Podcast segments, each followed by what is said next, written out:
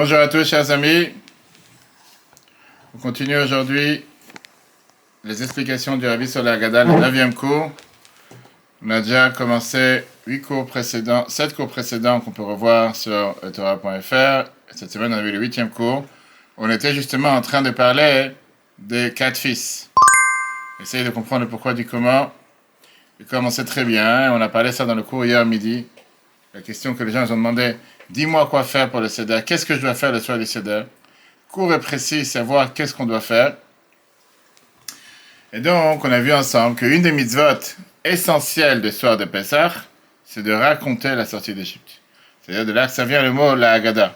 C'est pour ça qu'aujourd'hui, à la place du Tanya, on va s'approfondir sur la Haggadah, essayer de comprendre ce qu'on raconte le soir de Seder. Parce que malheureusement, tu as beaucoup de gens que pour eux, le soir du Seder, c'est les plateaux les plateaux, le repas. Pourquoi, tu dis malheureusement Que ça dérange que les gens ils sont contents? Ça ne dérange pas. Sauf que, comme je disais tout à l'heure, l'importance du soir du Seder, c'est pas seulement de manger, même si bien sûr qu'il y a les mitzvot qu'il faut manger le soir du Seder, c'est aussi de raconter l'histoire de la sortie d'Égypte. Et raconter l'histoire de la sortie d'Égypte. Pour ça, il faut la comprendre. Et c'est pour ça qu'on a ce cours sur la Haggadah. Ok. Donc, on a, hier, on a expliqué le Chacham et le Racha. On expliquer la différence qu'il y a entre les deux. Ce matin, j'entendais un merveilleux discours du Rabbi dans lequel, en 1900, c'est un discours du Rabbi en 1943, je crois, 83, pardon, c'est 1743, dans lequel le Rabbi expliquait la, la, la, je dire, la, l'enfant le plus malheureux qui est assis à la table du Seder, qui est le She'eno Yodeh Alishod. Celui qui ne s'est pas posé de question. On va dire, lui, il est le plus mesquin. Pourquoi le plus mesquin? Parce que les autres, à la rigueur, ils s'y connaissent un peu, etc. Lui, il s'y connaît rien et lui, il ne pose pas de questions et c'est lui qu'on doit aider le plus. Mais d'abord, avant d'arriver à lui, on va passer aux différences qu'il y a entre le tam. Moi, j'étais comme ça. C'est ça. Tam et Shaina de Alishon. Quelle différence entre le simple et celui qui s'est pas posé de questions? Alors, tu m'as dit, on leur a donné un deuxième nom. Très bien. Moi, je te demande, dis-moi la différence. En quoi ils se différencient les deux? Ram et le rachat, on comprend très bien. On a vu ça hier dans le cours d'avant. Tiens, on peut revoir sur l'application et Torah. Mais quelle différence tu as entre le tam et le chenol et l'échelle? Celui qui est simple et celui qui ne s'est pas posé de question. Quelle différence tu as entre les deux? Celui qui est simple, ça ne dérange pas. Mais ça Au contraire, il est joyeux avec ça, ça ne dérange pas, ce n'est pas des notions qui me dérangent. Celui qui ne s'est pas posé de questions, peut-être qu'il ne sait pas les exprimer parce qu'il a un rond Non, on n'a pas dit qu'il ne veut pas, on dit qu'il ne sait pas. En deux mots, c'est encore une fois la même chose. Donc il n'y a pas de différence entre les deux. Là, je vais t'expliquer c'est quoi la différence qu'on a entre les deux. Il y a une énorme différence, une différence énormément importante. Le tam, au moins il s'étonne, il va s'émouvoir de ce qui se passe autour de lui. Et donc c'est la raison pour laquelle il te demande la question mazot. Mazot qui veut dire qu'est-ce que vous faites? Alors que le Enoeda c'est celui qu'on appelle le gément fouti, celui qui n'a absolument rien à faire. Ça ne parle pas de ce que tu fais. J'ai absolument rien à faire. Ça n'intéresse pas du tout. Il sent aucun sentiment, aucun rapprochement. N'importe quelle chose qui se passe, ça ne lui parle pas. Et donc, c'est pour ça que les réponses sont adaptées de manière totalement différente.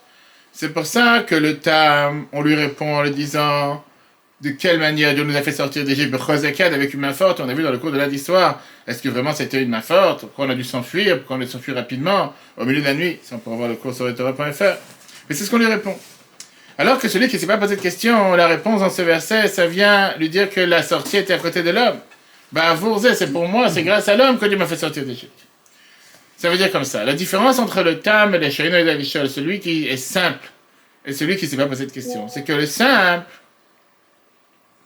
c'est quoi? Celui qui est simple, c'est quelqu'un qui se sent, qui, qui ressent la sortie d'Égypte. Même manière qu'il ressent que Dieu nous a fait sortir avec une main forte. Maintenant, il a devoir d'agir sur lui, de ressentir que c'est quelque chose qu'on lui parle, pas quelque chose qui s'est passé au passé. Et donc on lui explique comment on peut sortir d'Égypte, par ça que tu vas utiliser une main forte, une main forte pour sortir d'Égypte. Chosekiat, que ça veut dire sortir d'Égypte, sortir de ses barrières, sortir de ses limites, etc. Le Sheinoï de Alisha, celui qui ne s'est pas posé de question, qui n'a aucun sentiment vers la sortie d'Égypte. La réponse, elle est d'abord, réveille-toi. D'abord, faut que tu veuilles sortir d'Égypte. Parce que si tu ne te réveilles pas, tu ne vas jamais sortir. Si, ça ne te dérange même pas le fait que tu es en Égypte, tu risques pas d'en sortir un jour. C'est pour ça qu'à lui, on dit le verset. Que Dieu a utilisé le moyen pour ça. Dieu, il a fait ça pour me faire sortir d'Égypte. C'est quelque chose de personnel. Sois au courant, on parle, pour toi, on parle pas maintenant d'une histoire qui s'est passée avec des gens extraterrestres dans une autre planète. C'est à toi qu'on parle. C'est ça la différence est totalement la, différence entre les deux. Un autre point sur lequel Rabbi s'arrête, c'est qu'avec le Tam, on lui a donné la réponse. Ben, Martha là, on lui dit, tu lui diras, Chosekad avec une main forte, Otsianu Hashem et Mitzrayim et Avadim. Avec une main forte, Dieu nous a fait sortir d'Égypte et la maison d'esclaves, la maison des esclaves. Pourquoi tu as besoin d'avoir ces deux détails? Bien sûr, quand tu dis sortir d'Égypte, c'est pas des charmachères sur la station balnéaire. Bien sûr, tu es en train de lui parler du fait qu'il y a eu l'esclavage en Égypte. Pourquoi tu as besoin de, pour lui, accentuer Chez les nœuds d'Alisha, je dis que c'est pas posé de question, tu parles pas de ça. Tu lui dis, il faut lui dire, bah, Vorzé, c'est pour ça que ça, Hachem libre, etc.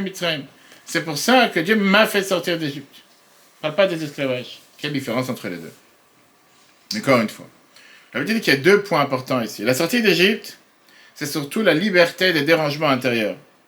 Ce qui sont les mauvaises qualités ou les mauvais traits de caractère qu'une personne peut avoir.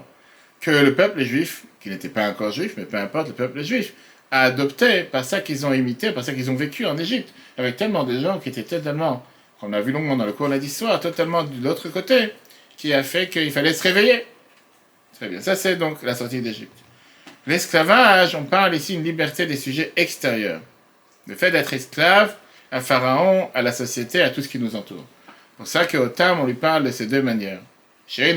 On lui dit d'abord la sortie d'Égypte, c'est de se libérer des problèmes internes, et la maison d'esclaves pour se libérer des problèmes externes. Merveilleuse lettre que Rabbi écrit dans Igot Kodesh, volume 19, page 255. D'où on le sait. D'où on le sait qu'à l'époque, à la sortie d'Égypte, on a eu la sortie d'Égypte soit de l'intérieur, soit de l'extérieur. La source est dans le Zohar, le Zohar par Yitro. Que là-bas, on te dit, et dans les dix commandements, qui t'explique qu'est-ce que ça veut dire qu'il nous a fait sortir d'Égypte, puisque le peuple juif était enveloppé dans 49 portes d'impureté. On sait très bien que le peuple juif qui est sorti d'Égypte, il n'a pas été seulement libéré, mi beit avadim, pur et simple des esclaves, mais il a été libéré de problèmes personnels de l'esclavage interne. On sait très bien qu'une des raisons pourquoi il y a eu les duplés, c'était pas tellement pour les Égyptiens, c'était aussi pour montrer au peuple juif qu'il y a un Dieu sur terre. C'est aussi par rapport au peuple juif. Analysons maintenant le chien d'Alisha, le malheureux. J'entendais ce matin dans le discours, Bible disait que le pire des quatre, c'est le chien d'Alisha. Le plus mauvais, celui, dans, la mode, du Rabbi, celui avec lequel on a le plus de soucis. Vraiment, tu peux dire, qu'est-ce que j'ai à faire? Un juif qui pas dans 77, il ne sait pas de quoi tu parles, Pessah, pas Pessah, sympa. Pourquoi tu dirais que tu as plus de soucis avec quelqu'un pareil? Quelqu'un qui vient, il est contre, il s'énerve, il s'excite, il te rejette, tu veux pas de toi.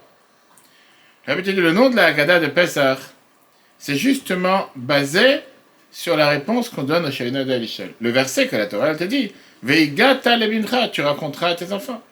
C'est la réponse qu'on donne au Shaina de Ça, c'est le mot Haggadah.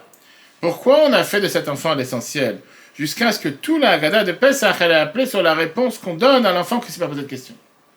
C'est la réponse qu'on lui donne. Vega levincha, tu raconteras, quoi, les autres sont pas mon fils. Le Chacham, c'est pas mon fils. Le Racha, c'est pas mon fils.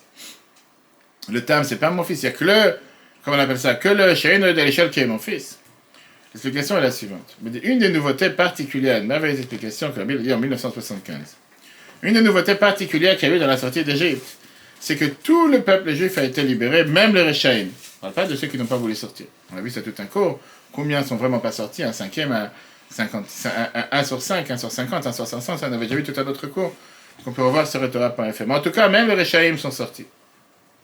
Ce qui veut dire que même ceux qu'on n'avait pas fini de raffiner, d'élever, d'échanger, de faire évoluer à la sortie d'Égypte, ils ne sont pas restés en Égypte. Quand tu parles des Shein de l'échelle qui est le plus bas, qui apparemment une situation dans laquelle aucun espoir. Pourquoi aucun espoir? À tel point qu'il ne demande rien, qu'il n'est même pas concerné. De lui, on lui dit que malgré ta situation, tu vas aussi sortir. T'inquiète pas, tu vas aussi sortir. Et c'est grâce à toi qu'il y aura la libération de tous les peuples juifs. Le point énormément important qu'on est en train de dire, pense pas qu'on peut sortir d'Égypte seulement avec les chachamim, les pieux, avec les gens importants, ou avec les gens, même s'ils sont arrogants, mais au moins ils montrent qu'ils sont intéressés.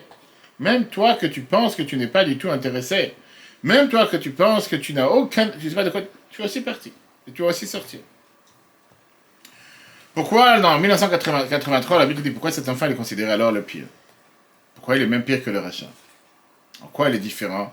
Apparemment, le rachat, c'est quelqu'un qui est arrogant. Ma azot lachem, qu'est-ce que vous êtes en train de faire? Lui, il pose rien. Il n'est pas là en train de te rabaisser. Qu'est-ce que tu mets les Il a des gens dans l'avion, il n'est pas en train de t'insulter devant tout le monde. Le rachat, ici, on parle de quelqu'un qui connaît la Torah, qui connaît les mitzvot. Mais il est qu'offert, ironie toute cette existence. Je sais tout ce que je dois faire.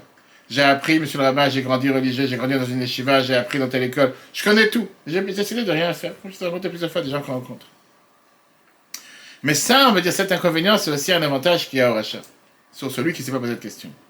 Parce que quand il va vouloir faire tchouva, puisqu'il connaît tout, demain, d'après, c'est que tu vas le voir, il te dit, j'ai pas mis les films pendant 15 ans. Tu lui mets les films, il fait chez ma par cœur. Ça sort tout de suite, il connaît.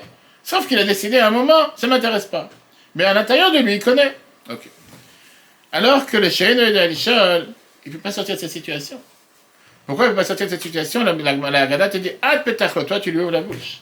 Parce qu'il connaît absolument rien, il n'est pas intéressé, il ne sait pas de quoi tu parles. Comme malheureusement beaucoup de ces juifs qu'on rencontre en cinéma qui connaissent absolument rien. N'est pas une mauvaise volonté, c'est pas quelqu'un de méchant, de mauvais. Il sait pas de quoi tu parles, il n'a jamais entendu parler d'un Pessar, il n'a jamais entendu parler c'est quoi euh, Purim, et c'est à toi de lui enseigner. Ça, c'est l'explication en 1983. Troisième explication sur le Shein Noïda Alishol. Le Bible te dit que Yodéa, on a vu ça dans le Tanya chapitre 3, on peut voir sur Torah.fr, ça vient aussi du mot Itkashrut Veitravut, s'attacher avec la personne. Comment la Torah elle appelle un rapport conjugal entre un mari et sa femme dans la Torah Avec Adam, Yada et Trava. Adam a connu sa femme. Yada, le mot connaître, c'est le mot s'attacher avec la personne. Cet enfant, il lui manque le fait de s'attacher aux choses, puisqu'il n'a pas d'attachement vers les choses. Ça, ne pose pas de questions. Ça ne lui parle pas. Tu peux parler de n'importe quelle chose, ça ne parle pas. Ça ne le concerne pas. C'est pour ça qu'on appelle le Sheino Yodé Alishol. Pas comme certains veulent dire qu'il ne sait pas. dit, ça veut dire savoir. Qu'il ne sait pas poser de questions. On ne parle pas de sait pas. On parle qu'il sait ce qui se passe, mais il se sent déconnecté, détaché. Ça ne lui parle pas, ça ne bouge pas. Qu'est-ce que ça veut dire? Ad petachlo On a dit que Yodé Alishol, tu as le devoir de lui ouvrir. Ouvrir la bouche, tu as le devoir de, l'intéresser. En 1980, le rabbi te dit Contrairement à ce que certains peuvent penser, que c'est seulement le père qui doit parler avec lui. Mais le fils, il doit se taire. Il n'a rien à dire. Ça, c'est le contraire de l'explication de la Haggadah. La Haggadah, elle te dit, Ad petach, toi, tu dois lui ouvrir. Ça veut dire, c'est pas que le père, il parle et que l'enfant, il écoute sans savoir ce qu'on veut de lui. Mais petach, tu dois lui ouvrir. Ça veut dire, tu dois le transformer en Yodé Alisha. Débattre avec lui, l'intéresser. C'est-à-dire que tu l'élèves à un niveau dans lequel il va pouvoir, oui, s'intéresser. Il va pouvoir, oui, vouloir apprendre et jusqu'à ce qu'il va pouvoir être capable de répondre aux questions des autres. Ça, c'est ce que ça veut dire. Ad petach, tu dois lui ouvrir. Une autre explication que la Bible dans un autre discours. Le Rabbi Rachab, qui était le cinquième Rabbi de Chabad, il avait l'habitude de donner des grandes louanges au Shenoï de Alishel. Et il le faisait à l'envers, comme on dit. Il disait qu'en réalité, c'est le meilleur des quatre. Pourquoi c'est le meilleur des quatre? Parce que chez lui, il n'a pas de questions. Ce que Dieu demande, c'est simple. Ce que Dieu demande, on fait. Je ne vais pas me poser des questions. Je n'ai pas à chercher. Dieu lui demande qu'est-ce que tu veux que je cherche. Chez lui, c'est tout à fait normal que ce qui est vrai, c'est la divinité. Ce qui est faux, c'est le monde. Et c'est pour ça qu'on lui dit at petach. Pourquoi on parle en langage féminin at On aurait dû dire ata, toi, en langage masculin. Pourquoi at petach Parce qu'on parle du niveau le plus bas de la divinité qui est à sauteur. Qu'est-ce que ça veut dire? Petach On doit faire en sorte que ce soit pas totalement comme si. Je n'ai pas de questions. Ce que Dieu demande, je fais. Non, intéresse-toi. Pose des questions. faut que ça te parle aussi. C'est l'inverse. Enfin, ça ne suffit pas comme certaines personnes te disent Moi, Dieu m'a demandé de faire, je fais. Et alors, pourquoi? Pourquoi de telle manière? Pourquoi pas de telle manière? Comme hier, il y a quelqu'un dans le cours, il a posé hier mardi C'est quoi tout ce rituel? Le karpas, le yachat Il y a des questions dans tous ces détails. Eh, fais les choses simples. Et Dieu, il a besoin que tu fasses tous ces détails-là, si c'est des mesures de chachamim, etc. Un autre point qu'on a, c'est la cinquième explication sur le quatrième fils, Enoïde à l'échelle. On peut penser que puisque de toute façon il ne pose pas des questions lui-même, comme ça devrait être, alors tu sais, quoi, raison ton coin. La Torah vient te dire dans la Haggadah, on apprend qu'on doit l'intéresser, on doit faire en sorte de lui dire tu ne peux pas rester sans participer. Tu ne peux pas rester là sans te mettre de côté. Non, tu n'es pas de côté. Dis-moi ce que tu penses. Participe. C'est pour ça que les travail, on fait énormément ici attention à chaque cours, à chaque leçon, de faire participer le public. Il y a des fois des gens qui te disent, oui, le rabbin il parle pendant une demi-heure, personne n'est au courant, les gens ils s'endorment, c'est pas de quoi tu parles. Que les gens ils parlent, que les gens ils réfléchissent, participent, demandent, posent, intéresse-toi, objection, peu importe. Euh, une autre explication, une dernière explication sur cet enfant en 1987, je dis on peut parler des heures et des heures sur la Gada parce que c'est tellement riche. Sur cette, sur cette phrase qu'on a expliquée, ad petach au féminin, pourquoi pas masculin? La Bible dit que a priori, la situation de cet enfant, elle est beaucoup plus difficile que tous les autres. Le fait qu'il ne s'intéresse pas, le fait qu'il montre qu'il n'est pas là, il n'est pas présent, on vient, on lui dit, tu sais quoi, tu dois te dire que s'il ne s'intéresse pas, la faute est dans ses professeurs. La faute est dans celui qui l'a enseigné, la faute est dans celui qui l'a éduqué. Parce que si jamais on l'aurait appris, on l'aurait enseigné comme il fallait, il n'aurait pas été à un tel stade, il n'aurait pas été à un tel niveau qu'il n'est pas intéressé. Et c'est une des choses qu'on voit dans l'éducation, dans plusieurs lettres que la Bible parle, que tu as des profs qui sont là pour faire passer le sujet. Pourquoi il n'y a pas d'enfant-fille Pourquoi il n'y a pas d'enfant-fille C'est une très bonne question. Pourquoi pas? Là encore une fois, on n'a pas dit garçon ici. Bien sûr, Rabba Banil, tu vois, des garçons, Banil, c'est aussi dans le langage des enfants tout court. Tu n'as pas besoin de préciser, ben non, on n'est pas dans la, dans, la, comment dire, dans la manifestation des LGBT dans la, dans la Gada.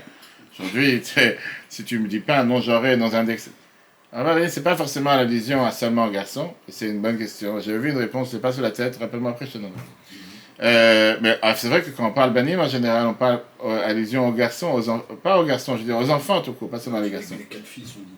Oui, c'est traduit quatre fils, mais ça peut être, Chacha, ça peut être une fille aussi, Racha, ça peut être une fille aussi.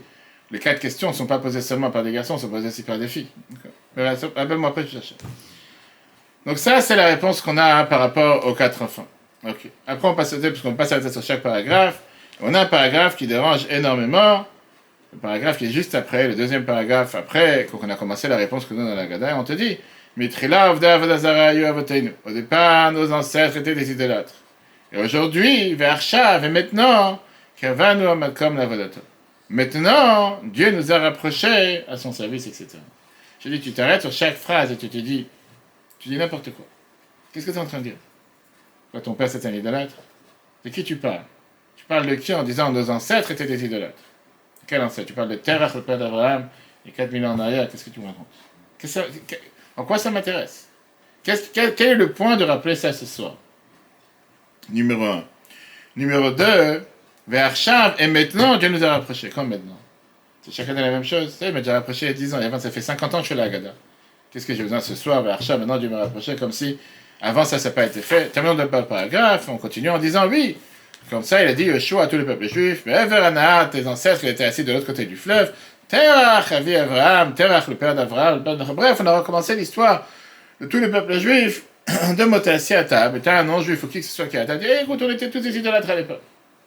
Qu'est-ce que tu gagnes C'est quoi Qu'est-ce que tu te vantes avec ça Plusieurs réponses. La Bible dans une réponse. Quelle est la réponse à la Gemara Elle te dit. Gemara Psachim, page 116.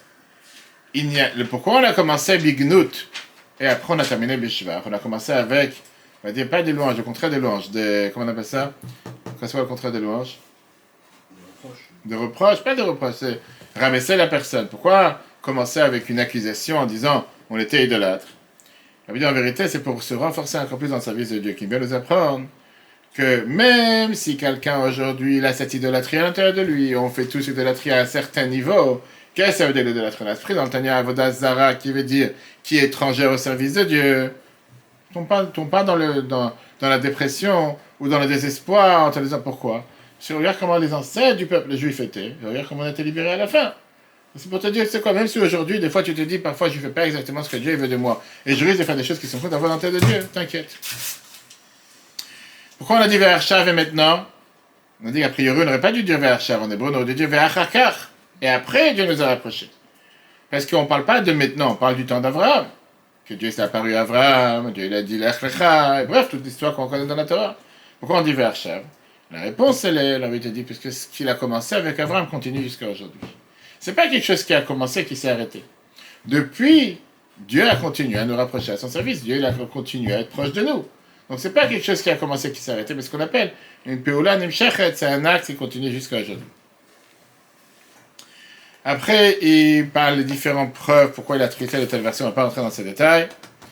Et là, on dit nous la phrase qu'on a dit, nous, comme la Dieu nous a rapprochés à son service. Qu'est-ce que ça veut dire, Dieu nous a rapprochés à son service? Avec ça, il est en train de te montrer quelle est la différence entre le peuple juif et les autres nations. Les autres nations, leur approchement à Dieu dépend de leur connaissance, voire de la reconnaissance envers Dieu. Par ça qu'ils ont, on va dire, fait un effort particulier pour s'intéresser. C'est comme ça qu'ils ont reconnu qu'il y a un Dieu. Le peuple juif, ça ne dépend pas de notre effort ni de notre recherche, mais comme on sait très bien ce qui s'est passé à Matin Torah, c'est Dieu qui nous a choisis. Pas qu'on ait fait un effort, bien sûr, qu'on nous demande de faire des efforts, 613 commandements, etc. Mais au départ, c'était plus que Dieu nous a choisi qu'autre chose. un détail intéressant, la te demande pourquoi on te dit Terach, Avi Avraham. Terach, le père d'Avraham. Terach, c'était pas le père d'Avraham, Terach, c'est le père d'Avraham. Après, il a été appelé Avraham. Donc on aurait dû dire Avraham. Comment il a été appelé Avraham et pas Avraham? La Gemara Nedarim, page 38-32 te dit qu'une fois qu'il a fait la circoncision et qu'il a complété son niveau d'attachement envers Dieu, et là il a reçu le nouveau et. Pourquoi tu appelles Terach Avi Avraham L'explication est la suivante. Rabbi te dit que quand tu as un lien entre deux personnes, comme un père et son fils, c'est un lien dans tous les sujets. Le lien de Terach, ce n'était pas un lien avec seulement Avraham, mais c'était aussi un lien avec Avraham dans son niveau plus élevé. En deux mots, c'est pas seulement que Terach, il était le père d'Avraham quand tout allait pas bien, mais une fois qu'Avraham, il s'est rapproché de Dieu, c'est plus son père, c'est toujours son père. Il a été idolâtre, très bien. Après, ça se peut qu'il a fait vois, ça se peut qu'il s'est rapproché, ça se peut qu'il a changé. C'est pas qu'une fois que quelqu'un il avance et il évolue dans la Torah et les mitzvot que son père n'est plus son père. Il est toujours son père. Et parfois, la Torah dit même, comme on l'a vu dans un autre cours cette semaine, que grâce aux enfants, les parents peuvent revenir. Alors avec Terah, ça s'est pas passé, mais avec Abraham, avec les générations d'après, ça s'est passé. on, continue dans la généalogie de l'histoire du peuple juif, et on te dit que Dieu, il a dit, j'ai pris ton père Abraham de l'autre côté du fleuve, je l'ai amené dans toute la terre de Canaan, et Zaro, je lui ai donné une longue descendance, une grande descendance, et je lui ai donné Yitzhak. Ça, ça s'appelle une grande descendance. C'est vrai que Dieu a dit à Abraham que tes enfants vont être aussi nombreux comme le, sable qui y a sur la mer, ou comme les étoiles qu'il y a dans le ciel, etc. Mais là, Dieu lui a donné une seule descendance qui était Yitzhak, et on le dit clairement. Et tu dis ça, ça s'appelle Verbet, Zaro, j'ai donné une grande descendance, j'ai donné une grande descendance. Comment tu veux dire pareille Ça, c'est une question que le Rabbi Rachav demandait. Le Rabbi Rachav demandait la question en disant, hein, le Rabbi a parlé de ça en 1971. 1961. 1951. 1951, c'est 1711. Qu'est-ce que ça veut dire, Verbet, Zaro, j'ai donné beaucoup d'enfants et après, tu termines, va être je donner seulement Yitzhak, ça veut dire c'est seulement un seul enfant, pas 36. Rabbi tu dis que la différence, elle est. Qu'est-ce que ça veut dire cette nombrosité, quatre familles nombreuses qu'il y avait chez Yitzhak? C'est comme quelqu'un qui a plusieurs enfants et parmi eux, il a un enfant particulier duquel il a énormément de satisfaction. Cet enfant lui vaut comme beaucoup. Donc c'est vrai que matériellement parlant, c'était un enfant. Mais en réalité, il valait beaucoup plus qu'un enfant. C'est pour ça qu'on dit euh, que je lui ai donné Yitzhak. Si tu veux le remède, l'allusion, c'est bien que la Torah, il y a quatre manières d'apprendre la Torah. Dans les Kodesh, volume 4, page 243, le te dit que Arbe vient faire allusion aux quatre types d'enfants qu'on a vus, comme c'est écrit dans la Rizal, que Arbe, c'est compte, le compte numérique, Aleph c'est 1, Resh 200, Bet 2 et 5. Ça fait 200, 208. 1, 200, 2 et 5, ça fait 208. 208, c'est 4 fois le chiffre 52. 4 fois 52, c'est 4 fois Ben. Arba Banim. Arba, c'est... Non, Arba, c'est avec un Aïm. Arba, c'est 4 avec un Aïm. Arba, c'est avec un Aïm. 208 divisé par 4, ça fait 52. Ça fait 4 fois le mot Ben, les 4 fils. Quand on dit Verbe et Zaro, qu'on a donné beaucoup de descendance à Yitzhak, on fait allusion aux 4 fils qu'on a dans la Haggadah. Bah oui, si c'est 4, si 4 fois 52, c'est 8 fois 26. Bravo. Ok, et ça fait combien de fois 12 Ok, la suite. 12 et 13. 13. Exact.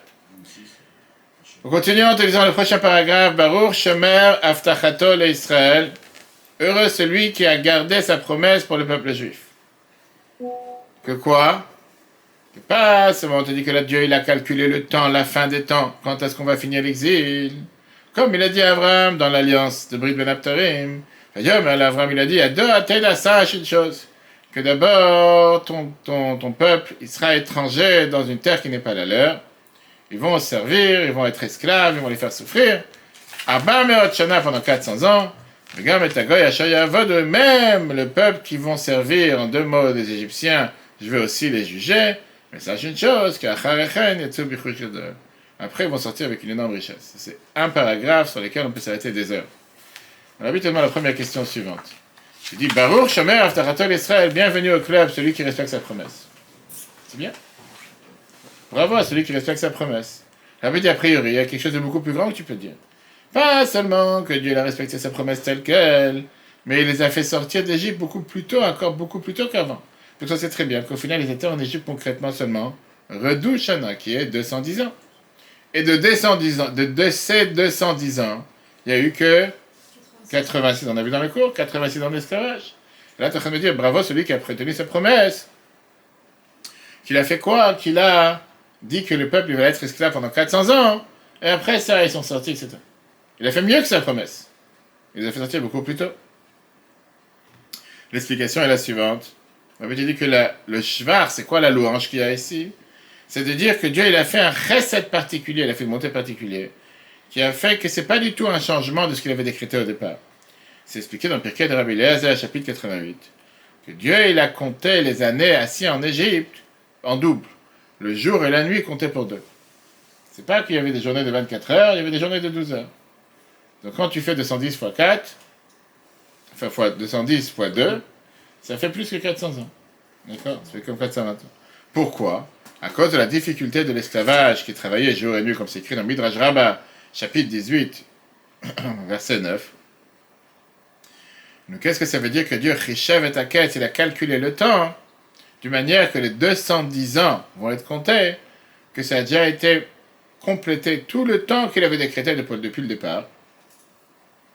Et comme ça, le peuple juif est sorti avant son temps. Et donc, Shomer Aftachato, qu'est-ce que ça veut dire qu'il a gardé son, sa promesse? Il a gardé sa promesse sans changer, parce qu'il les, a fait sortir avant le temps qu'il les avait promis. A priori, le rabbi demande une deuxième question, comme j'ai dit tout à l'heure, c'est quoi cette merveillosité, c'est quoi cette, chose merveilleuse, que tu, cette gloire que tu donnes à Dieu? Waouh, il a fait sortir, il a respecté sa promesse. N'importe quelle personne normale est censée respecter sa promesse. C'est pas quelque chose de particulier envers Dieu, comme si c'est quelque chose de normal, c'est un exploit que quelqu'un de normal respecte sa promesse, et Dieu il l'a fait. Le rabbi dit ça, c'est la réponse. La réponse, elle est que Dieu, il a calculé le temps d'une manière qui est beaucoup plus courte que qu'est-ce qu'on s'imagine. Que oui, au départ, Abraham, il a dû se dire, ah, 400 ans, ok, 400 ans, c'est rapide. À l'époque, les gens vivaient 900, 700, 800, 400 ans, c'est pas grave, c'est pas beaucoup. Là, c'était une manière de se dire que non, Dieu, il a respecté sa promesse du fait que la promesse qu'il a faite, qui aurait dû être 400 ans, elle a été divisée par deux. En 1982, la Bible rajoute dit la vie précédente en 1958, en 1948, 58, 1948. Ce qui est écrit dans la Haggadah, c'est qu'on doit remercier le bon Dieu quand on dit cette phrase, que Dieu il a fait le, le, le, le délai final pour recevoir, le délai final pour recevoir euh, la délivrance. Dieu il a mis un, une date finale, il a mis un, comment on appelle ça, il a mis une date limite. Malgré que Dieu a un énorme plaisir de fait que le peuple juif serve Dieu en exil, et ben malgré que quand on est en exil, on peut servir Dieu de manière beaucoup plus importante que quand on n'est pas en exil. Néanmoins, Dieu s'est dit que puisque au final, le peuple juif a servi Dieu en exil, et malgré les difficultés, ils ont surmonté les épreuves, Dieu a décidé de faire une limite à ce mérite et à ce plaisir qu'il peut avoir que nous sommes en exil pour le servir, pour leur donner la récompense et la délivrance, comme il a fait la sortie d'Égypte. Et c'est comme ça se passait aussi à la venue de ma chère, même si on est en retard de 1900 ans. On a dit dans le verset, Dieu il avait dit qu'on sera un étranger. Un guerre, c'est pas seulement un converti, c'est un étranger dans une terre qui n'est pas la leur. Alors lui te demande, pourquoi on dit guerre C'est le verset qui te dit, on sera étranger dans ta descendance. Il fait, on peut comprendre tout de suite, puisqu'on sera dans une terre étrangère, automatiquement on sera étranger. Si tu es dans une terre étrangère, tu es automatiquement un étranger. Pourquoi besoin de répéter les deux? Pourquoi le verset doit te dire on sera un étranger dans une terre qui n'est pas la leur? Rabbi répond que le rabbi précédent il donne une merveilleuse réponse parce que Dieu a voulu donner l'allusion à Abraham en disant Ne crains pas du fait que tes descendants seront des étrangers. Guerre Yézar à ta descendance sera étranger, mais sache que ce sera dans une terre qui est là, là ils n'appartiennent pas là-bas. Ne pense pas qu'ils vont être exilés comme s'ils doivent considérer que ça c'est l'endroit où ils appartiennent. C'est seulement pour pouvoir raffiner et élever tous les étincelles divins qu'il y a en Égypte. Pour ça, je les en Égypte. Mais le moment où le travail est terminé, le moment où ils n'ont plus rien à faire là-bas, ils n'ont plus rien à rester, ils n'ont pas aucune, aucun but de rester en Égypte. Donc rappelle-toi qu'au final, la terre où ils vont, le lieu où ils vont, c'est pas le leur. Ils n'ont rien à faire dans cet endroit-là. On a vu plusieurs phrases, on a employé plusieurs termes. Va'avadum Va'avadum veut dire que Dieu les a asservis On a dit peut, euh, utiliser ça à l'envers. Comment à l'envers? C'est qu'il fait arriver un moment que les Juifs vont asservir les Égyptiens, qui vont être à leur service. Veinu otam, au lieu de traduire qu'ils vont les faire souffrir, on peut dire que les Juifs vont appauvrir l'Égypte. C'est ça qu'on a vidé tout l'or et l'argent qu'il y avait là-bas. Veyatsu bichush gadol, puisqu'on va prendre des Égyptiens tous les étincelles divines qu'il y avait à l'époque. Donc soit spirituellement parlant, soit matériellement parlant, on les a totalement appauvris, on les a totalement vidés. C'est quoi cette grande richesse? Comme on a dit, il y a plusieurs points. Il n'y a pas seulement la richesse matérielle. Bien sûr qu'on a pris toute une richesse matérielle, on dit que chaque juif qui est sorti d'Égypte, il était enrichi avec une richesse astronomique. On parle aussi de la richesse spirituelle. Le fait qu'il y avait tellement d'étincelles divines à, à- à raffiner, à élever en étant en Égypte. Et si jamais il aurait man- manqué de cette richesse, on n'aurait pas pu sortir d'Égypte. Pourquoi? Parce que le but, pourquoi un juif il vient sur terre, ça c'est le Tania des derniers jours qu'on apprend dans la Khitat, merveilleux Tania des chapitres 36, 37, 38 de Tania, qu'on a vu dans le cours, on peut voir sur Torah.fr, que le but pourquoi Dieu envoie la Neshama sur terre, c'est pour raffiner le monde, pour changer le monde, pour réparer la mission que Dieu t'a donnée. Et c'est la seule raison pourquoi la Neshama est descendue, parce que si c'était pour revenir la même, avant de descendre sur terre, il n'y avait aucun but d'envoyer la Neshama sur terre.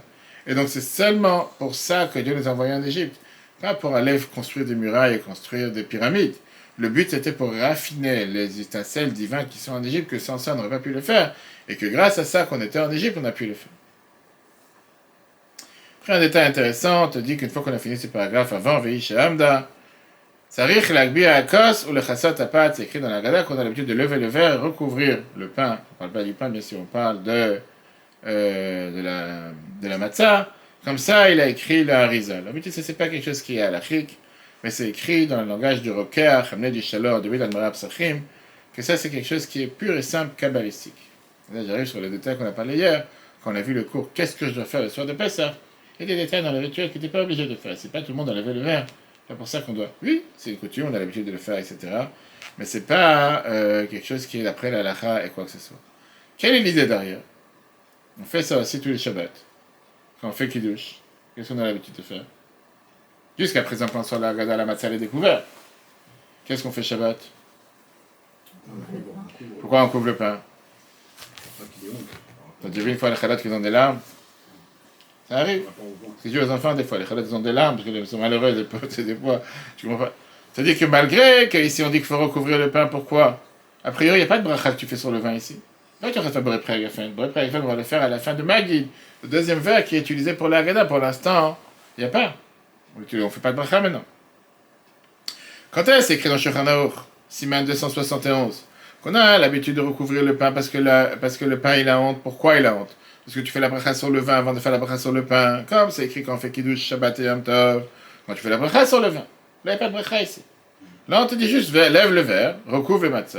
Et après, on va dire Veishamda, etc. Mais là, il y a une autre raison. Puisque la Gemara Psachim, page 115b, je suis d'accord, on fait toutes ces sources, on les écrits par cœur. Que la Gada doit être faite sur l'Echemoni, pain de misère, mais pas seulement pain de misère. L'Echemoni fait aussi allusion à un pain sur lequel on dit, on répond beaucoup de choses. Toute la Gada, on dit sur le, sur le. et pas sur le vin. Maintenant qu'on va dire quelque chose sur le vin, hein, on recouvre le pain, on recouvre la matzah, pour pas qu'elle ait honte en disant, ah, maintenant tu m'as mis de côté. Là, j'ai dit, qu'est-ce que tu te ramènes ta fraise, comme on dit Ça fait toute la Gada, on parle que pour toi. Laisse-lui un morceau. Non. Là, maintenant qu'on va dire quelque chose pour le vin, hein, alors pour ça, on recouvre le, on recouvre le matzah, etc. Je fais aura le temps, mais là, on a un paragraphe qui est énormément riche, énormément important, Veïsh Hamda. Veïsh Hamda avec toutes les différentes chansons que les gens ont l'habitude de chanter à chaque fois. Veïsh Hamda, la Vateinu Velanu, voilà, sept. Et c'est ça qui nous a maintenus à nous, et à nos pères, à nos ancêtres. Mais tout suite, on va voir c'est quoi c'est ça, c'est quoi ça? Quand tu veux pas dire de quoi tu parles? Pas une seule personne a essayé de nous exterminer. Et la dans chaque génération, dans chaque génération, on a ceux qui veulent nous exterminer. Et Dieu vient, il nous sauve de l'homme. Il y a plusieurs explications ici. Première explication, Veïsh Hamda, on parle de la promesse qu'on vient de parler jusqu'à présent. On parle de la promesse que Dieu a fait à Abraham, etc., qu'on est libéré d'Égypte, etc.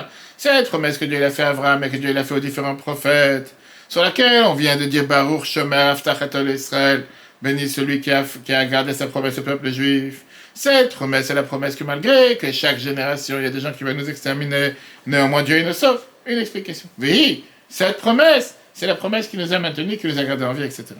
Le sens profond de Vehi Hamda, c'est on parle de la Shrina, on parle de la divinité. La divinité qui descend sur terre, comme les Chachamim nous disent dans l'Agmara Megillah, page 29a. Quand le peuple juif a été exilé en Égypte, Shrina même, la divinité était avec eux. Galou le Bavel, même, quand on a été exilé à Babylone, la divinité était avec eux. Et même quand on va être libéré, si Dieu veut, avec Mashiach, Shrina même, la Shrina sera avec nous. Cette Shrina, c'est cette divinité qui est parmi nous, c'est celle qui a fait en sorte qu'on soit debout, que malgré que dans chaque génération, il y a des gens qui veulent nous faire du mal, la divinité qui est parmi nous fait en sorte qu'on est sauvé. La Rizal donne une autre explication en parlant de la Emouna, etc. Quelle est la raison derrière cette phrase?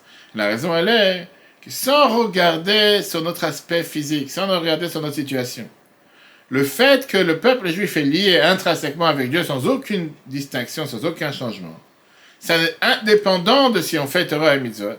Automatiquement, accomplir cette promesse est indépendant de si on fait ce que Dieu ne demande pas. Et c'est pour ça que cette promesse, elle a toujours été présente parmi nous. Vehi Hamda, une autre explication. Te dit, on parle de quoi concrètement?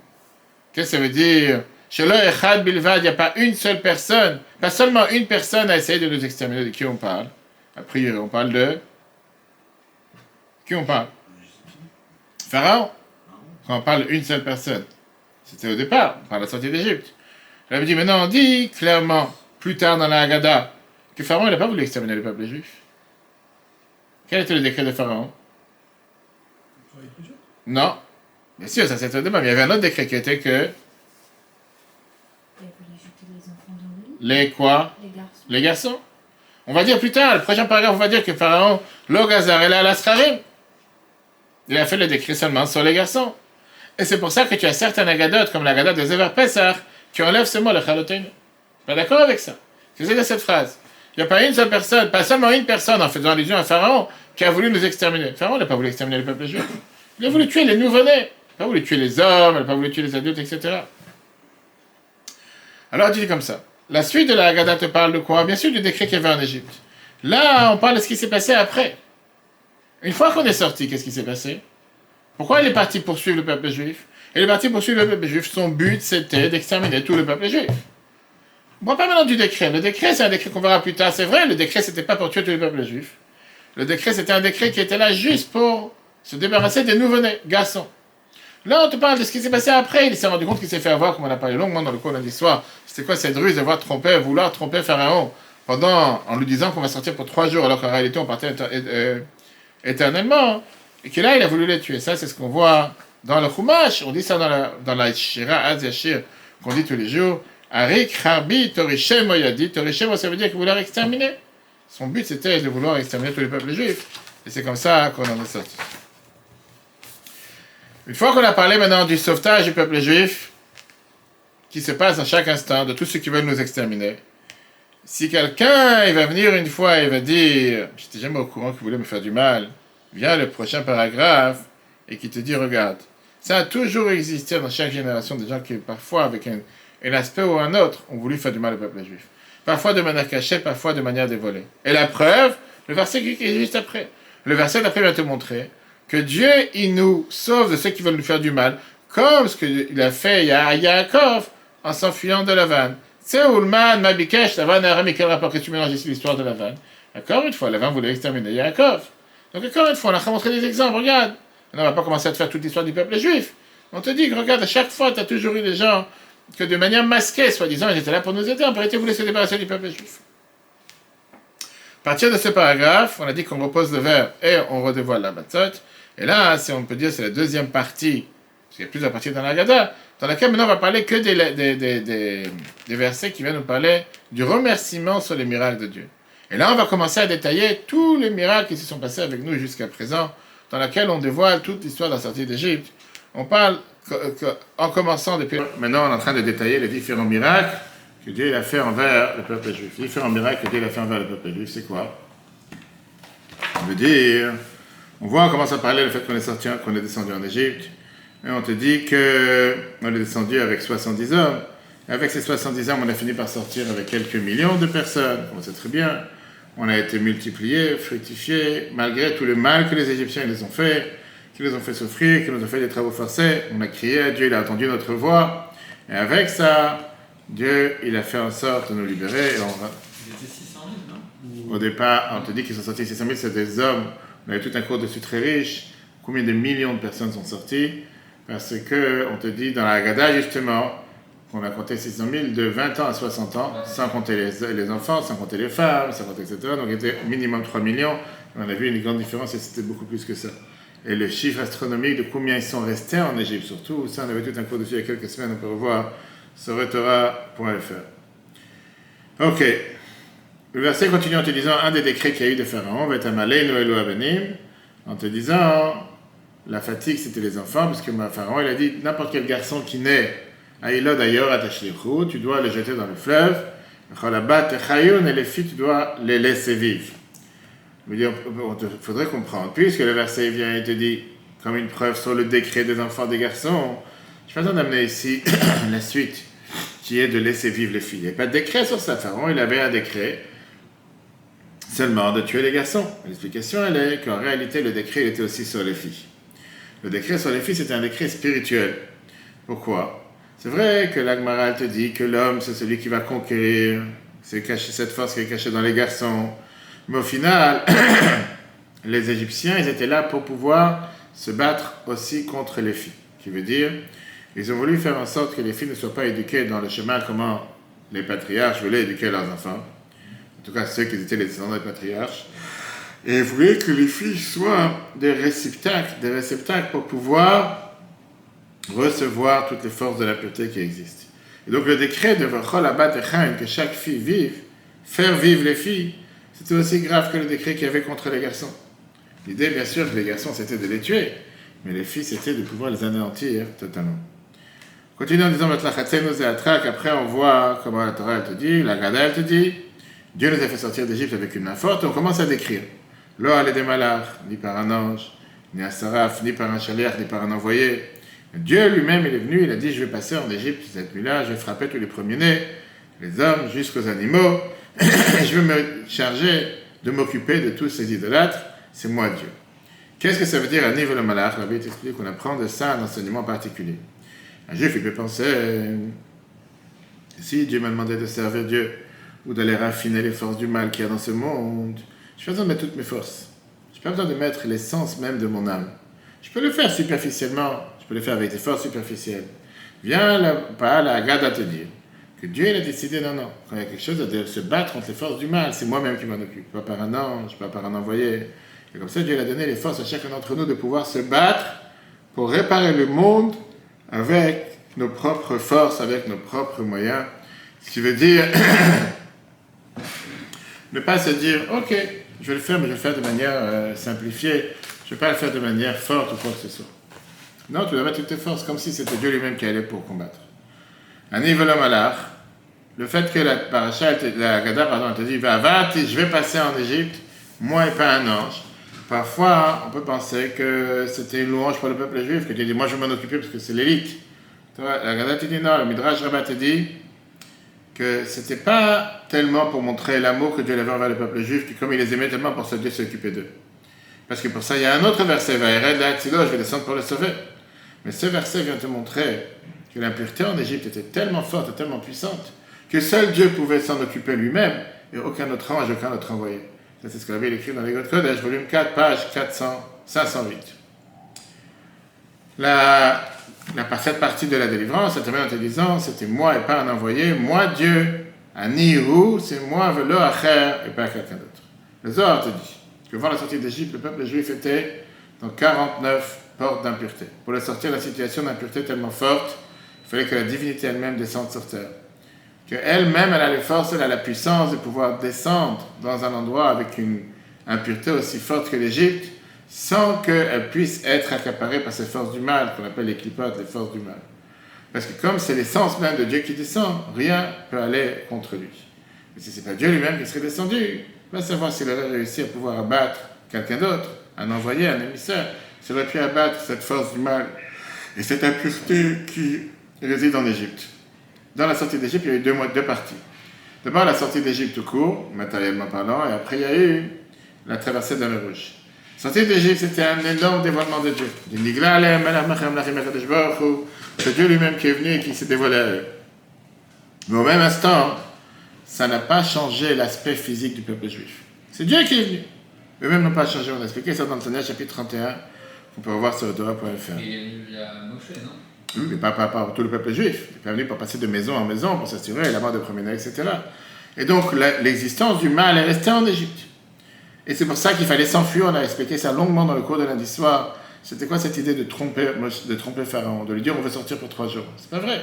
Dis clairement, tu veux sortir éternellement. Personne ne pensait que tu voulais sortir pour trois jours. Et pourquoi on devait s'enfuir? Ça, c'est ce que tu dis dans la Haggadah, qu'on est sorti avec une main forte, avec un bras tendu. Quelle main forte, quel bras tendu? Si tu t'enfuis. L'explication, elle est que la pureté, elle était tellement forte, il fallait s'enfuir. Il fallait s'enfuir parce que sans ça, on n'aurait jamais pu pouvoir s'en sortir. Si on serait resté encore un instant, on aurait été totalement enseveli, englouti dans la cinquantième part d'impureté. Ça, c'est la première partie. Mais après sept jours, chez le Pessah, là, on a eu l'ouverture de la mer Rouge. Là, il y a eu le dévoilement de Dieu, le dévoilement divin qui dépendait des forces du bas. C'est que le peuple juif s'est lui-même élevé. Pourquoi? Parce que c'était déjà après quelques jours qu'on a commencé à compter le compte du Homer. C'est quelques jours après qu'on a commencé déjà à raffiner et à élever les forces du mal, à s'élever soi-même. Et c'est pour ça qu'on te dit qu'avant même l'ouverture de la mer Rouge, le peuple juif est parti dans la mer de même jusqu'à leur nez. Avec il a dit que l'eau est montée jusqu'au nez. Il a dit non, j'en peux plus, Midrash Rabbah. C'est-à-dire qu'eux-mêmes ils cherchaient à partir de l'impureté d'Égypte. Mais non, ça c'est la raison pour laquelle on avait besoin d'avoir les deux aspects. Et la sortie d'Égypte et la traversée de la mer Rouge. La sortie d'Égypte c'était quoi? La sortie d'Égypte, c'était un dévoilement divin d'en haut, mais sans forcément une transformation du bas. Et la traversée de la mer c'était un dévoilement de Dieu, mais avec la transformation du bas. Ça ne contredit pas ce qu'on a vu dans le cours, le fait qu'on te dit que les anges se sont plaints en disant pourquoi tu veux les faire sortir alors qu'ils ne méritent pas, eux aussi ils sont idolâtres. Mais ils étaient déjà avec un aspect différemment, changé par rapport à ce que c'était précédemment. Ok. On continue en te disant, dans la Haggadah, on te parle tout d'un coup de trois plaies. On te dit, Beat Razaka, c'est quoi une main forte? Zadever, la peste. C'est écrit que Dieu il a frappé le, troupeau qu'il y avait dans les champs.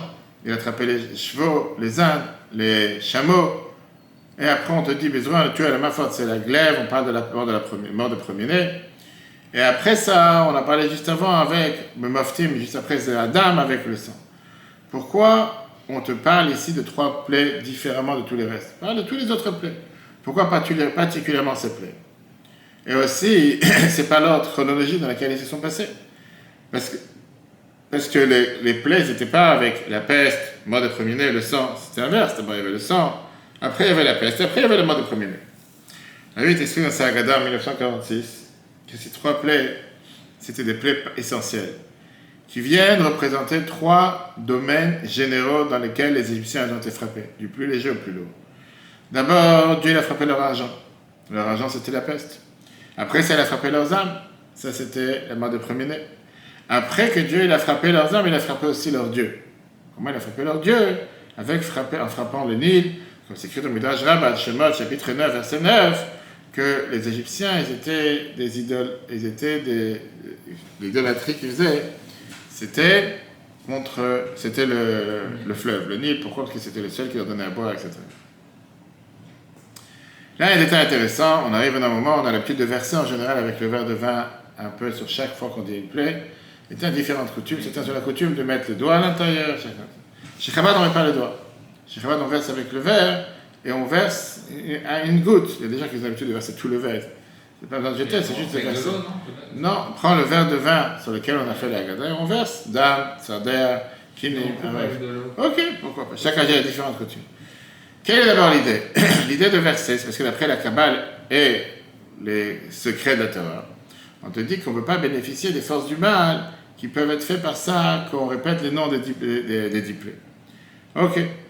Et donc, il te dit, si c'est pour verser, pas besoin de prendre avec le doigt, comme si tu veux bénéficier de tremper dans les forces du mal, vaut mieux le verser, on ne veut pas se mélanger avec tout ça.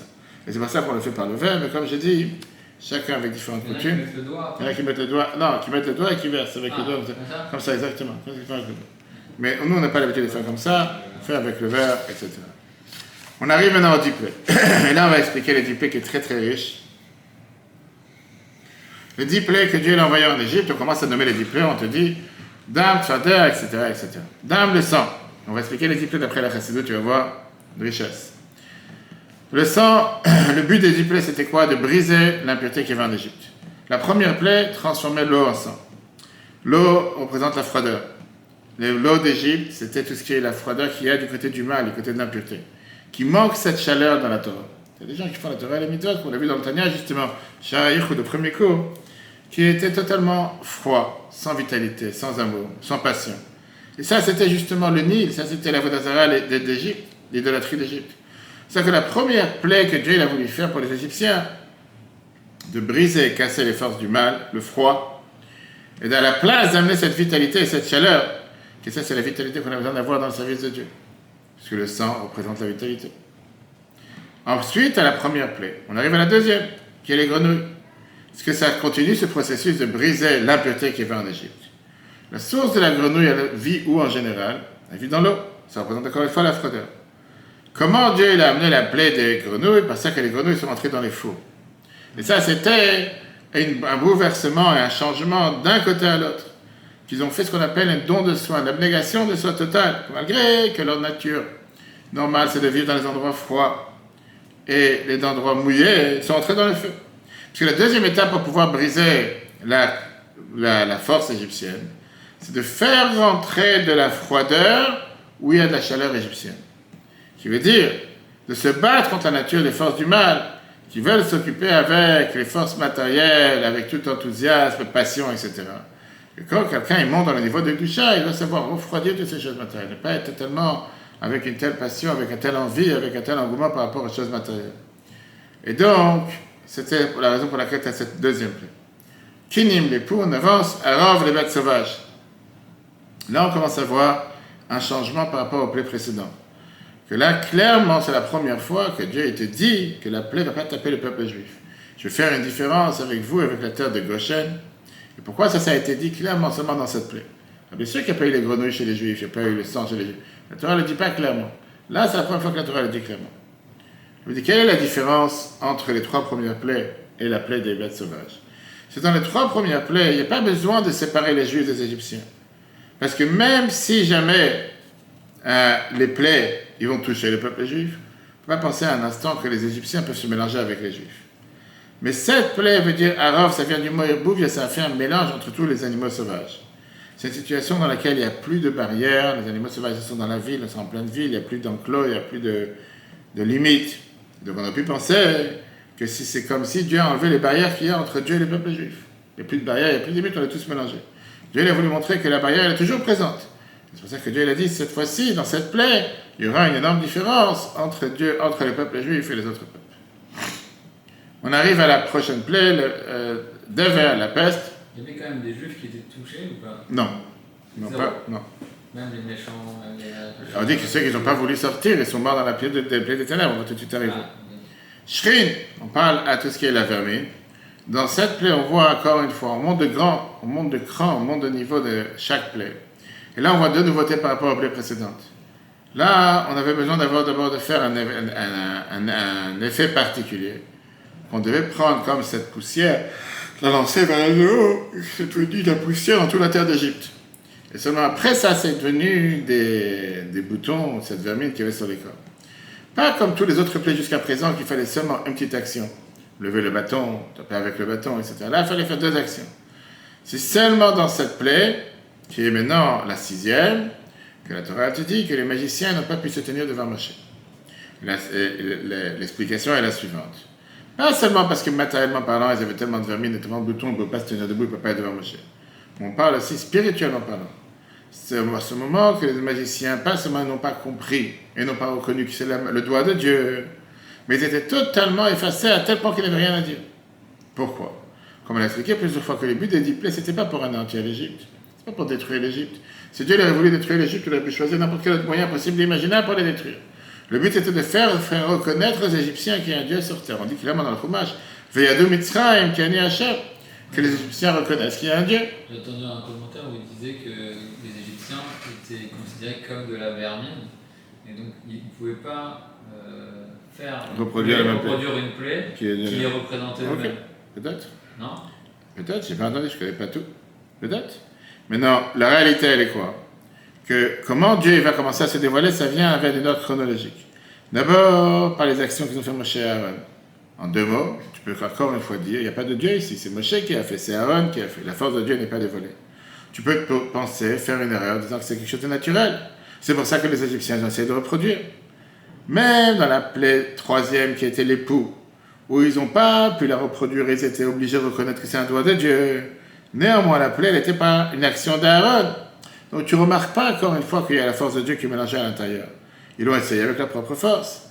Mais là, quand tu parles de la plaie des bêtes sauvages, quand les plaies sont venues directement par Dieu, qu'il n'y avait aucune action qui a été faite par Moshe et Aaron, c'est pas que Moshe et Aaron ils sont partis ouvrir les enclos de tous les fermes qu'il y avait en Égypte. C'est Dieu qui a décidé que tout d'un coup tout s'ouvre. Là, on voit qu'à partir de cette plaie, on voit plus que les Égyptiens, les magiciens ont essayé de reproduire cette plaie. Parce que là, tu peux plus faire d'erreur. Là, arrête de tourner la tête. Dis pas quoi, non, c'est la nature qui a fait que tous les enclos se sont ouverts.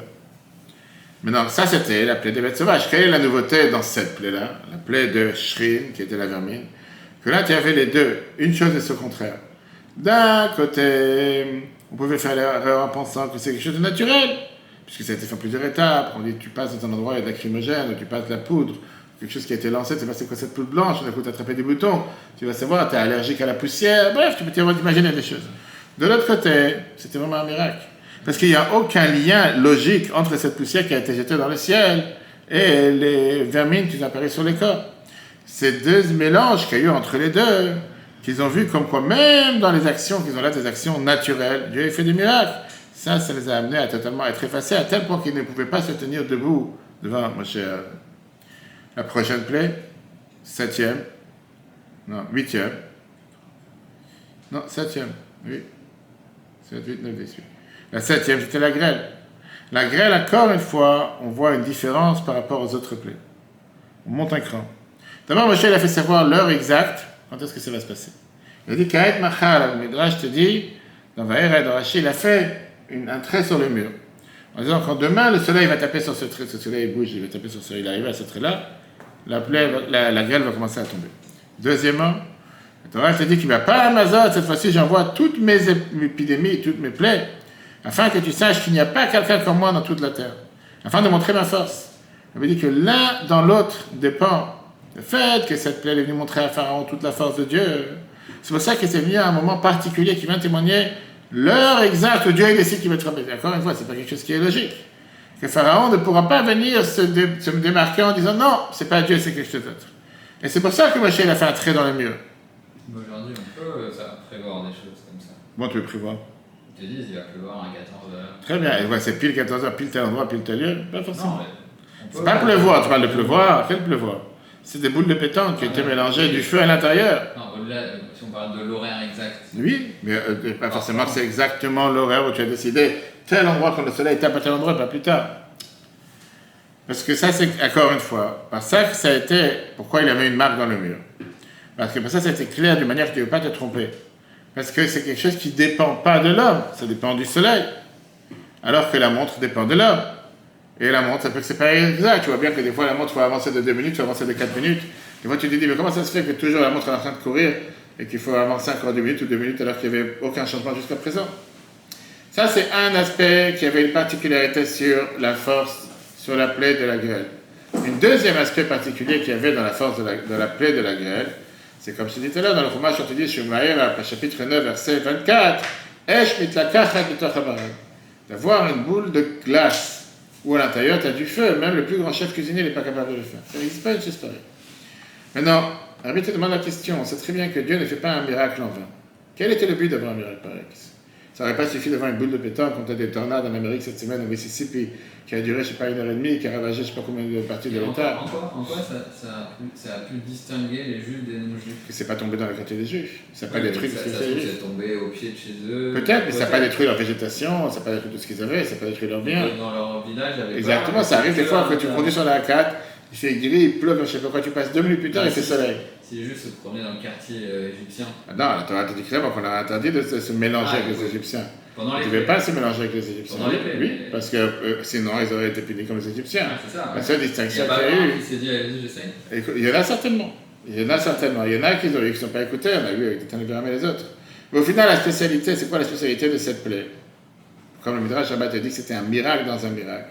Pourquoi tu avais besoin d'avoir que le feu soit mélangé dans la grêle? Puisque l'essentiel de la plaie, c'était quoi ici? C'était pas de montrer que tu sais faire de la magie. Le but de la plaie, c'était de montrer qu'il y avait cette lourdeur de grêle. Encore une fois, la grêle puissante. On ne parle pas des petites boules de grêle que tu vois. De... Tu sais, c'est des boules comme des boules de pétanque, quelque chose qui était très très puissant. Vaya Chabara. Pourquoi juste après cette plaie Troisième question.